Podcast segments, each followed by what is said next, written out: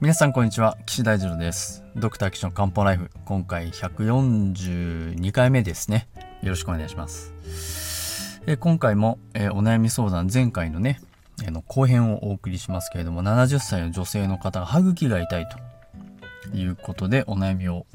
お寄せいただきました。えっとこの方は、えー、右の歯茎が痛かったところその1ヶ月後ぐらいから右のこめかみがズキーンとする痛みが1日2、3回出現しますっていうことで、シンプルなね、相談をいただいたわけなんですけれども、まあ、なんでかなっていうことをね、まあ今日、まあ簡単に、あの、手元にある情、あの、情、今申し上げた情報だけでお話ししたいと思いますけど、うん、まず、起用歴でね、骨粗鬆症、高脂血症、腰痛、パニック障害っていうのがまああるようですね。ま、まず骨粗鬆症、腰痛なんていうのはひょっとするとね、昔、ちょっと滑って転んで、脊椎、腰痛、圧迫骨折なんかを起こして、まあそれで骨粗鬆症があるね、なんていうのが分かって、じゃあ骨の薬飲みましょうなんて言って、えっと、エルデカルシトールとかね、飲んでるんじゃないかなと思います。まあ、これはそんな問題ないと思うんですけど、やっぱ骨が脆くなるっていうのはね、70歳女性ですけど、まあやっぱりですね、こうあの骨っていうのは腎と関係してますから、腎が衰え、衰えてくると、まあ、のそれに関連するところはみんなこう弱くなってくるわけですよね。中学的な考えによると。でそうすると、えっと、骨はね、あの、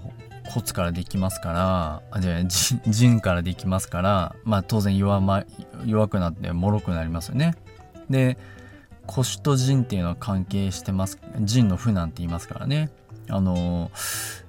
えっ、と腎が弱くなると腰が曲がってきたり腰が痛くなったりしますよね。うん、であと腎と関連しの穴って言われてるのは耳ですから腎が弱ってくると耳も聞こえづらくなって耳が遠くなったりとかねしますよね。で、えっ、と、脳みそ。脳みそとか脊髄は髄界って言いますけど、それは腎臓から発生する、腎から発生しますっていうふうに考えられているので、やっぱ腎が弱くなると、まあ現代学的な考えもあれですけど、脳み脳が萎縮してきたりとかっていうのはね、まああり得るだろうな。えっと、アルツハイマーの認知症とかね、えー、ああいうのは、やっぱりその、ご高齢の方に見られることが多いのでやっぱりうん腎が虚して腎虚になって症状が出てくるっていうところはまあなるほどっていうところですよね。うん、そうするとおこっからですねえっともう想像なん想像というかまああの中医学の理論を駆使したあの推論ですけれどもまあ腎が弱ってくるとまあその次どうなるかっていうとその子供である肝臓胆のまあその辺に影響が出ておかしくないなと思います。それは何でかっていうとその創生の関係って言ってねあの木下土金水っていうまああの並びですけど、えー、水が木水を吸って木が生え成長して木が燃えて火が起こって火が燃えた灰から土ができて土の中に金属ができてでその金属に水がついてで水を木が吸ってっていう感じでこう循環してますよね。うん、まあ昔から中医学はそういう循環循環が当たり前だって思ってたわけですけどでその循環の中で病気もその順番でこう循環しやすいんですね。まあ、例えば今回腎臓は水の臓器なので水から木木が生まれるわけですけど腎で病気が起こったらその木に伝わりやすい肝臓とか胆のに伝わりやすいですよっていうことがまあ言えるわけなんですよね。そうするとうん腎あ肝臓は何をしてる臓器ですかっていうと大まかに分けて気の流れを調整してますっていうのと血を蓄えてますっていう方ですね。あじゃあおあの臓器ですね。そうすると腎臓が弱ってきたらまあ肝臓も弱ってるんだろうな。気の巡りを良くする機能とか血を蓄えておく機能っていうのは、まあ、低下してるんだろうな。特に女性っていうのは陰か陽かって言えば陰ですよね。男性が陽。そうすると女性の陰っていうのはとっても重要。陰っていうのは水。あとは金。金金も陰か。うん。ですからあの弱っちゃうとあの女性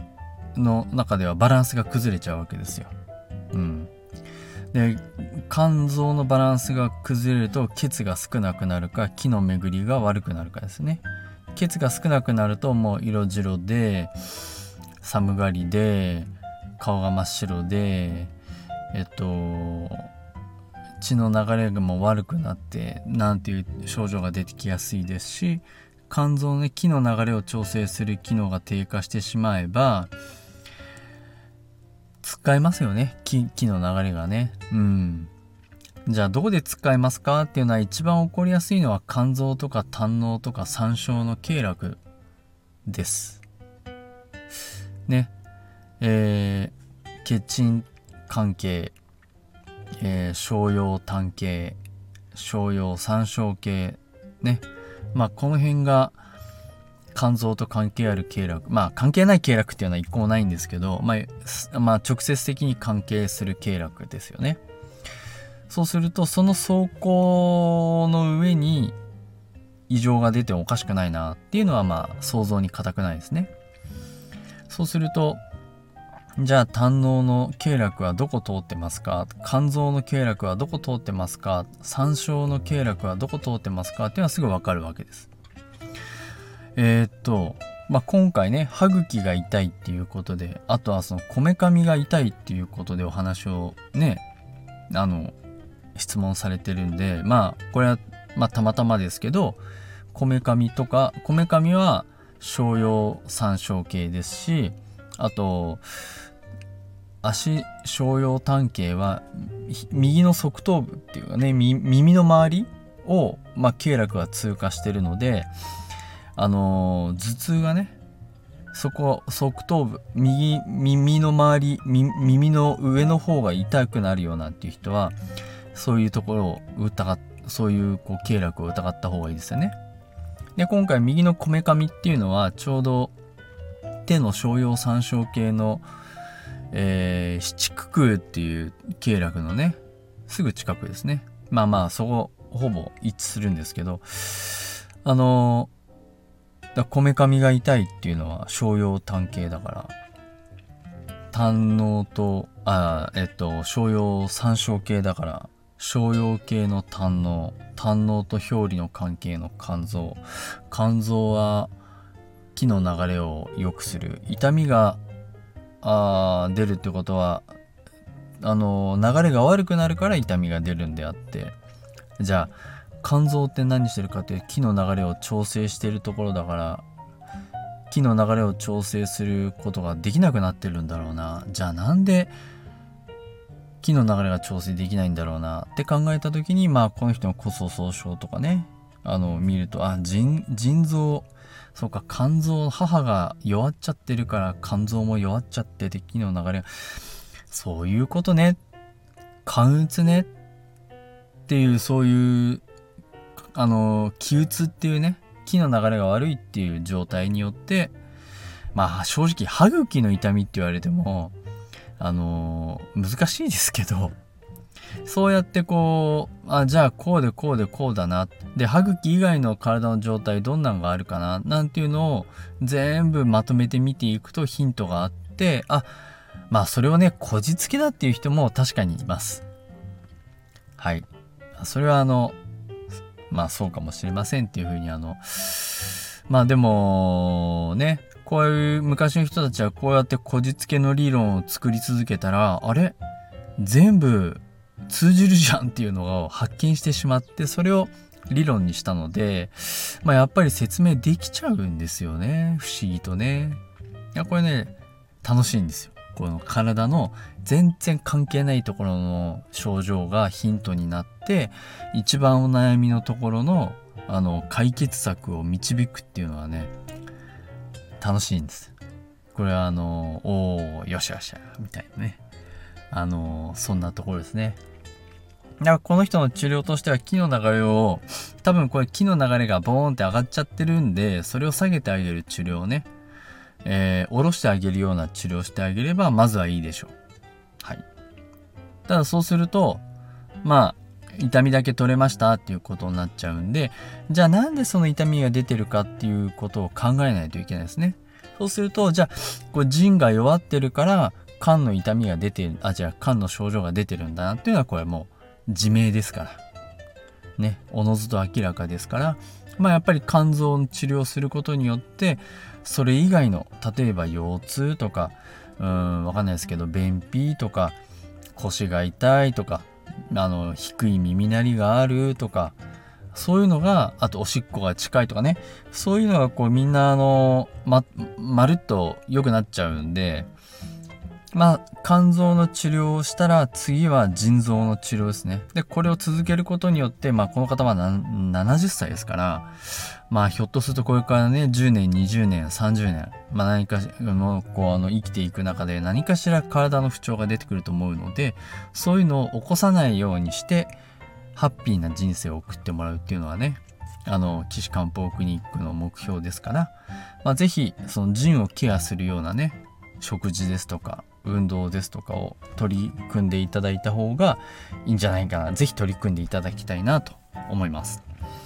こんな感じでね中学考えてるんですよね。中学って何っていう人もいると思うんですけどまあ理論にのっとって体の表面に出てきている症状から中で何が起こっているのかを想像して治療していく。で知らないうちにあそういえばその症状な肩こり治りましたとかね。あのー、あそういえば最近イライラが少ないですとかね。あ最近月経で痛み止め飲んでないですとか。あそういえばっていうね。あそういえばが結構あのえっ、と皆さんあのなキーワードというかあのー、合言葉ですね。うん。そういうのをねその言葉出た瞬間ねあの僕は心の中でガッツポーズしてますんで是非皆さんねあのそういうお悩みを解決して素敵なね人生を送ってほしいなと思っております。はい。ということで今回はえっと歯茎が痛いっていうねああまあ歯科口腔外科とか行ってねいろいろこう見たりするんでしょうけどまあなんもないでしょうね。まああったらそこ治療できるんで。いやそういう時はね漢方とか針で治療するのはいいんじゃないかなと思いますので是非皆さんねそういったところも頭の片隅に入れておいてですねそういえばあの漢方ライフっていうなんか YouTube あ YouTube じゃないあのポッドキャストあるよ。みんな聞いてみてみたいなね。それ広めてもらったら嬉しいです。はい。ということでまた次回もねお悩み相談したいなと思います。えー、お悩みがある方は岸漢方クリニックのホームページのお問い合わせ欄もしくは LINE からお寄せいただけると幸いです。ホームページにね書いてありますのであのえー、ぜひ見てみてください。ホームページの URL は高崎、えー、ハイフン漢方人道 .com です。takasaki-kanpo.jimdo.com です。そこのお問い合わせ欄からメールいただくか、LINE をで、あの、お友達登録していただいて、えお悩みをお寄せください。それではまた皆さん次回お会いしましょう。さようなら。